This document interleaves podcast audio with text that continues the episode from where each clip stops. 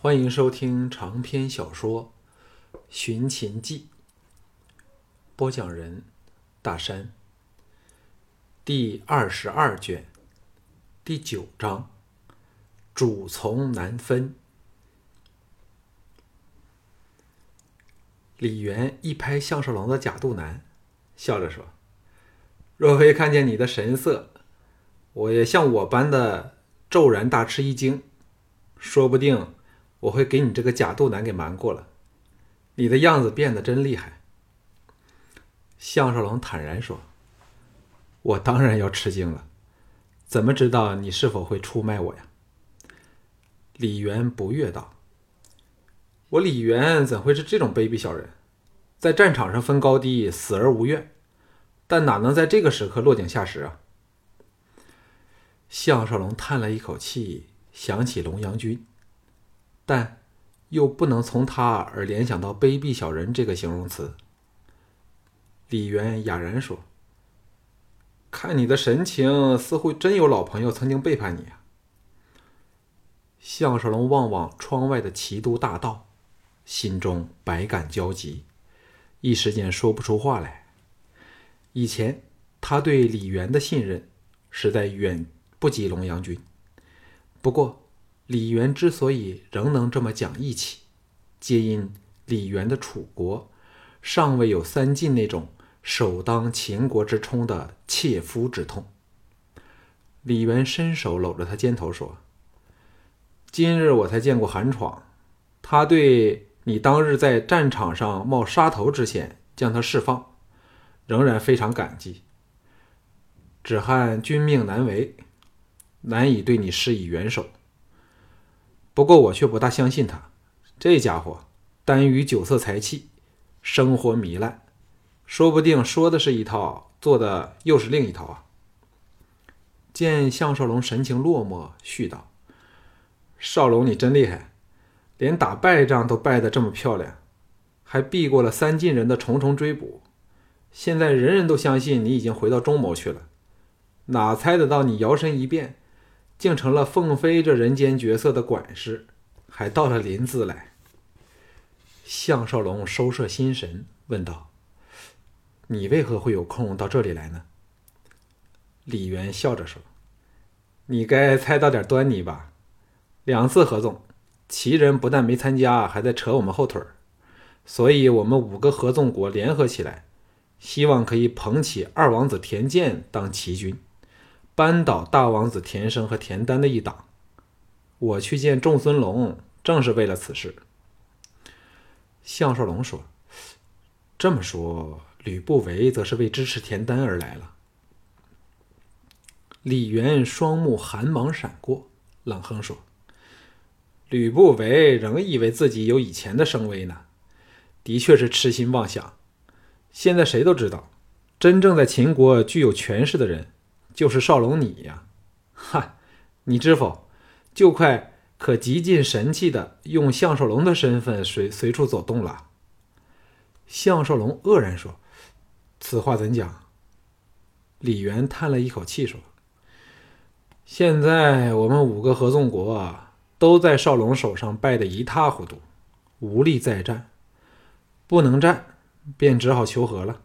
所以各国都分遣密使。”入秦说和，希望不会被你们选作第一个攻击的目标。少龙需在此事上帮小弟一个忙呀。项少龙说：“这个不用你说，我也会帮你。说真的，就算是杀了我，我也不会领兵去攻打你们呀。”李元叹道：“少龙就是这样一个人，否则就不会肯放过韩闯了。”项少龙苦笑说：“就算是谈成了和议，但想要我命的人仍然有很多。”李渊笑道：“和议若成，那时只要你大大方方的出来亮相，让所有人都知道项少龙在此，保证没有人敢动你。谁不知道你是嬴政最尊敬的人？谁肯开罪你而招来报复啊？”顿了顿，絮道。前些时，因你生死未卜，嬴政大发雷霆，下令全力攻赵。命桓乙、杨端和、蒙武、蒙恬四个人，趁李牧被牵制在中牟的时机，大举侵赵，每战都不留降卒，杀的赵人是叫苦连天，还损失了大片土地。偏是韩魏又袖手不理，韩荆、郭开等都不知道多么的后悔，曾支持蒲贺，弄出这等田地。项少龙大声歉疚，却又感无能为力。李渊忽又兴奋地说：“赵少龙看，可否让吕不韦永远都回不了咸阳呢？齐人虽然会让他，但我们却可以在途中伏击，杀他个全尸覆没。”项少龙大为心动，却知道吕不韦此时定是死不了，沉声说。吕不韦已经是时日无多，我们实不用多此一举。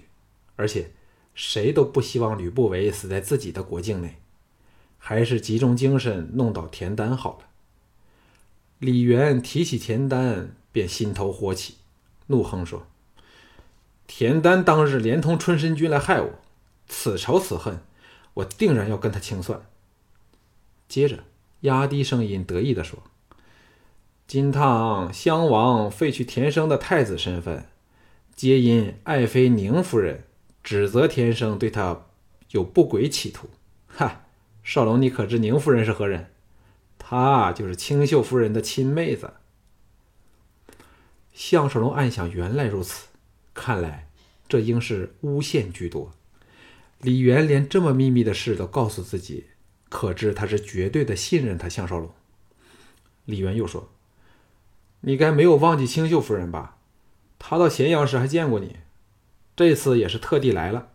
现在住到了王宫去，我则住在你隔壁的别馆。项少龙当然不会忘记这个像对包括自己在内的所有男人都没有兴趣的美女。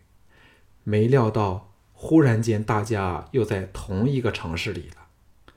李元笑道：“凤飞该是少龙的囊中之物吧？”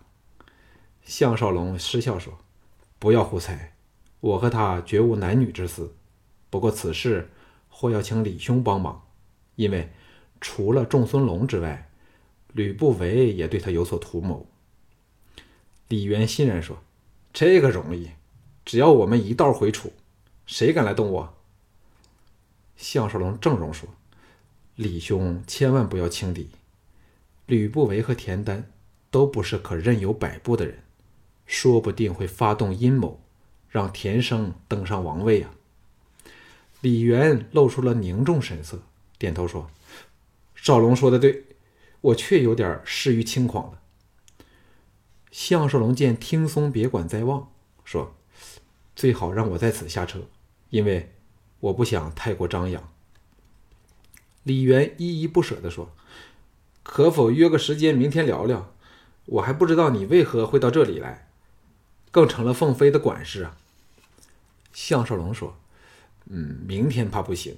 嗯，我看情况吧。”两个人约了联络之法，项少龙才留下车去。项少龙踏入听松别馆时，守门的众家将都肃然起敬，神态与以往截然不同。项少龙心知肚明是怎么一回事其中一人已说。雷云等刚被送回来了，只受了点皮肉之伤。沈爷真真行，竟可使仲孙龙都要乖乖的听你的话放人。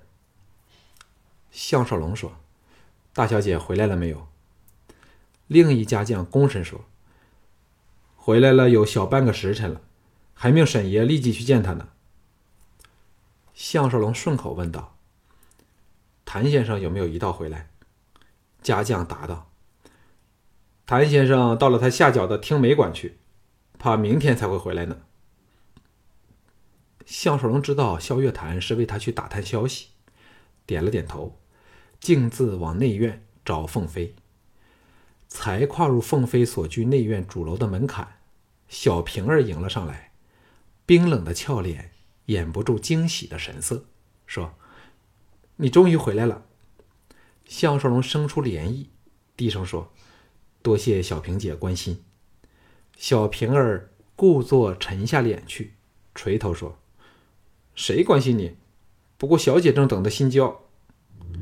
项少龙很想把她搂入怀里，好言安慰，但心中实在容不下其他女人，只好不发一言，依他指示登往楼上。凤飞千华盛装进去，换上便服，坐在小厅一角。见他到来，不知是否想起昨晚被他强吻一事，俏脸微红，但又欣然说：“你回来了，叫人担心死了。”快坐下。项少龙规规矩矩的在他对面的席地坐下，微笑说：“大小姐定把齐国王室迷的是神魂颠倒了。”凤飞狠狠白了他一眼，令他心中一荡时，这俏佳人说：“你究竟凭什么手段，可使存心惹事的仲孙龙放人呢？”项少龙。淡然说：“凭的当然是三寸不烂之舌呀，大小姐可满意这样的答案？”这句本是无心之言，但听在凤飞耳内，却完全变了另一回事儿。粉脸唰的绯红，大臣道：“人家尚未跟你算昨晚的账，你竟……我……”项少龙这才知道犯了语病，尴尬的说：“我真没有那个含义。”嗨，凤飞更羞得无地自容，垂下连耳都红透了的琴手，不知所措，一副六神无主的诱人样。项少龙也不知该如何应付这个场面。凤飞的诱惑力绝不在季嫣然或秦青之下，若非知他心有所属，连项少龙自己都没有把握能否按耐得住。好一会儿。凤飞才稍复常态，悠悠叹了一口气，说：“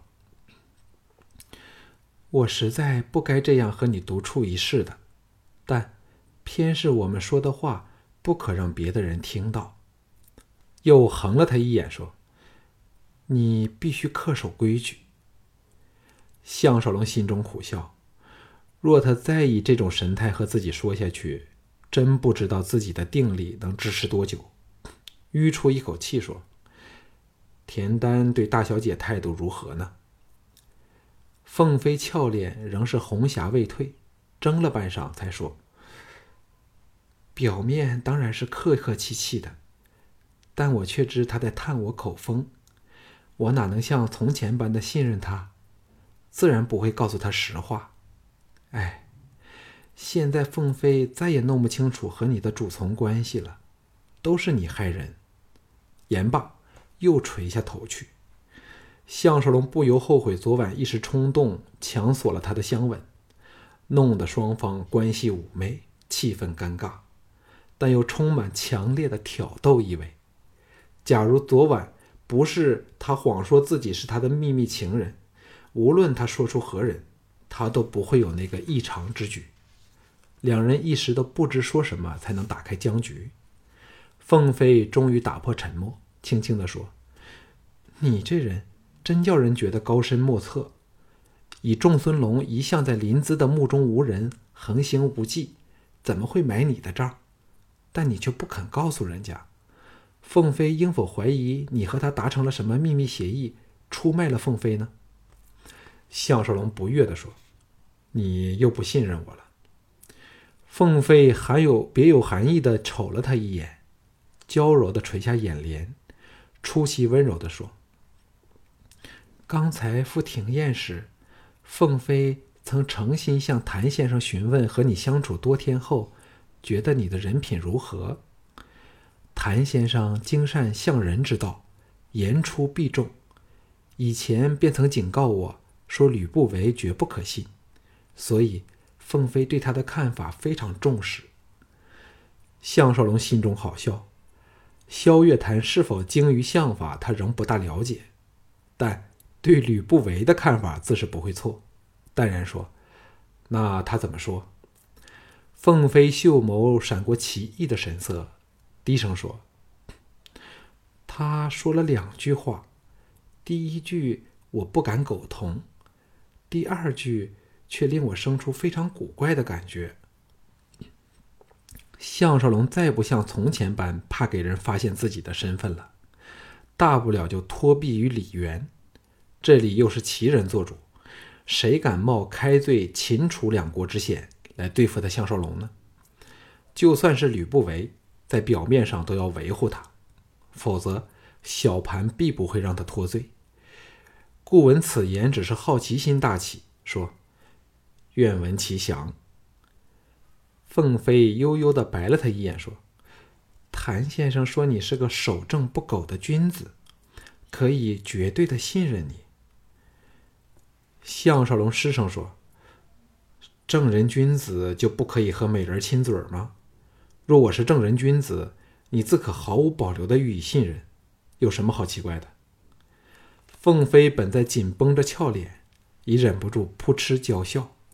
又像怪他引他发笑般的盯了他一眼，微臣说：“正人君子自可以亲女儿家的嘴儿，但强迫女儿家亲嘴的却非是正人君子。既然不是正人君子，我为何不能怀疑你和仲孙楼秘密勾结？”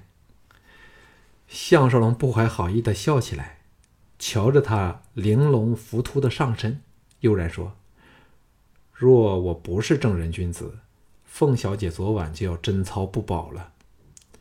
凤飞本恢复正正常的如花玉容，再次飞起红霞。大臣说：“你越来越放肆了。”项少龙洒然耸肩说：“正因为我是这样一个人，才弄到穷途末路。对我来说，每一个人都是平等的，本身都可以享有相同的权利。所谓尊卑上下。”只是职位和责任不同吧。大小姐如不喜欢，小人便佯装未吻过你之前的样子好了。凤飞大发娇嗔的说：“你可否不再提这件事呢？”项少龙深深享受两个人间这种纠缠不清的关系，摊手说：“这可是你先提出来的，不要说过了又拿来责怪我。”凤飞拿他没法，叹道：“就算我这做主子的，也怕了你这个恶执事，就当是人家求你，快说明仲孙龙究竟为什么肯放人，否则凤飞今晚岂能安寝？”项少龙遂把整件事和盘托出，只瞒了李渊认出自己是谁，使凤飞听起来就像他仗义般帮忙。凤飞。杏目圆睁的说：“你知否谢子元是什么人？”项少龙不以为意的说：“当然知道，他的官职看来不低。”凤飞责怪的说：“怎止如此？他不但是一品大官，还是著名的才子。蓝公园的歌舞大部分都是他编的，此人更是二王子田健的陪读侍郎。”所以，仲孙龙也不得不给他面子。项少龙露出了原来如此的神色，当然不会大感震惊。凤飞哑然瞧着他说：“为何你好像一点也不以为意的样子？你求财之外，不是也求功名吗？李元或谢子元任何一人，都可令你飞黄腾达，而你却一点都不放在心上似的。”项少龙心中焦躁，知道自己已露出了不可弥补的马脚，干咳一声说：“当时我只想着救人，倒没想到这么远。”凤飞神色恢复往昔的清冷，秀目生辉的说：“沈执事可想知道，为何谭先生说我可以绝对信任你时，我心中会生出非常怪异的感觉？”项少龙知道他对自己的疑心已经像黄河泛滥的一发不可收拾，苦笑说：“大小姐最好不要说了。”凤飞嗔道：“我偏要说，你这人最没上没下的。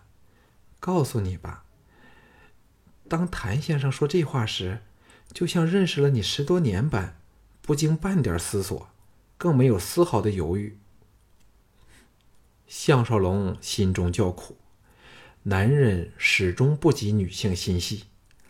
大可大处尚可稳守，小处便破绽百出，连萧月潭这老江湖都不例外。凤飞狠狠盯着他说：“昨晚凤飞更是亲身体会到你可恨的风流手段，明白你不是不爱女色的人，而你却偏能对平儿、素贞、秀珍他们不屑一顾。”这是怎么一回事呢？项少龙心乱如麻的招架说：“或者是大小姐对男女之事经验尚浅，把我那九流的招数也当了是天下无敌的神功吧？”凤飞羞不可抑的大臣说：“还要胡言乱语？”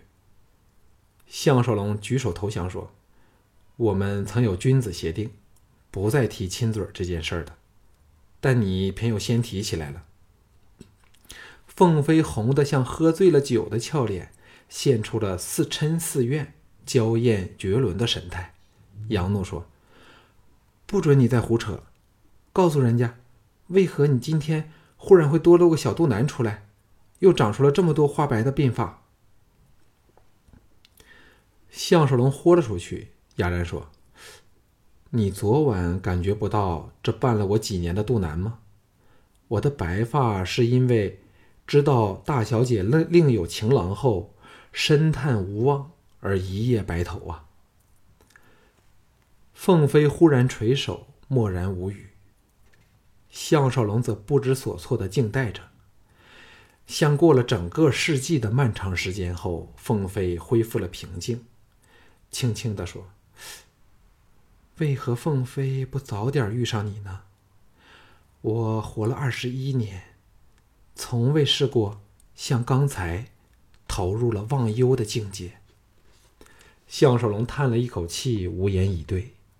刚才自己也忘掉了远在咸阳的妻儿。凤飞吁出一口仙气儿，淡淡的说：“你却是个正人君子。”否则，这刻就会趁虚而入，要得到人家的身体。现在，人家的命运也和你联系在一起，可以坦白告诉我，你是想瞒过什么人呢？项少龙松了一口气，知他仍未猜到自己是项少龙，说：“自然是要瞒过赵人。若被他们知道我在这里，定会不择手段的对付我。”至于谭先生，则是在邯郸时便是素食。大小姐现在该明白小人的苦衷了。凤飞沈道：“不要再在我面前装作吓人的神态，好吗？”凤飞什么没见过，但却没有人比你更有自制力，见色不乱。哎，夜了，你也辛苦了整天，回去休息吧。项少龙如获皇恩大赦。连忙起施施礼起身，便要离去。凤飞大臣说：“你好像很急于离开的样子。”项少龙知道他心情矛盾，不过他的娇媚神态的确令他再难以像凤飞所称道的那么有自制能力。移了过去，半蹲下来，伸手逗起他的下颌，说：“大小姐可知这句话会带来什么后果？”凤飞像失去了反抗意志般，任他完成这轻薄的动作，星眸半闭的说：“你不会的是吗？”项少龙重重的吻了下去，痛快的享受了与他热烈反应的一吻后，才以最坚强的意志悄悄的离开。到楼下时，小平儿背着他坐在一角，他叹了一口气。终于硬起心肠，走了。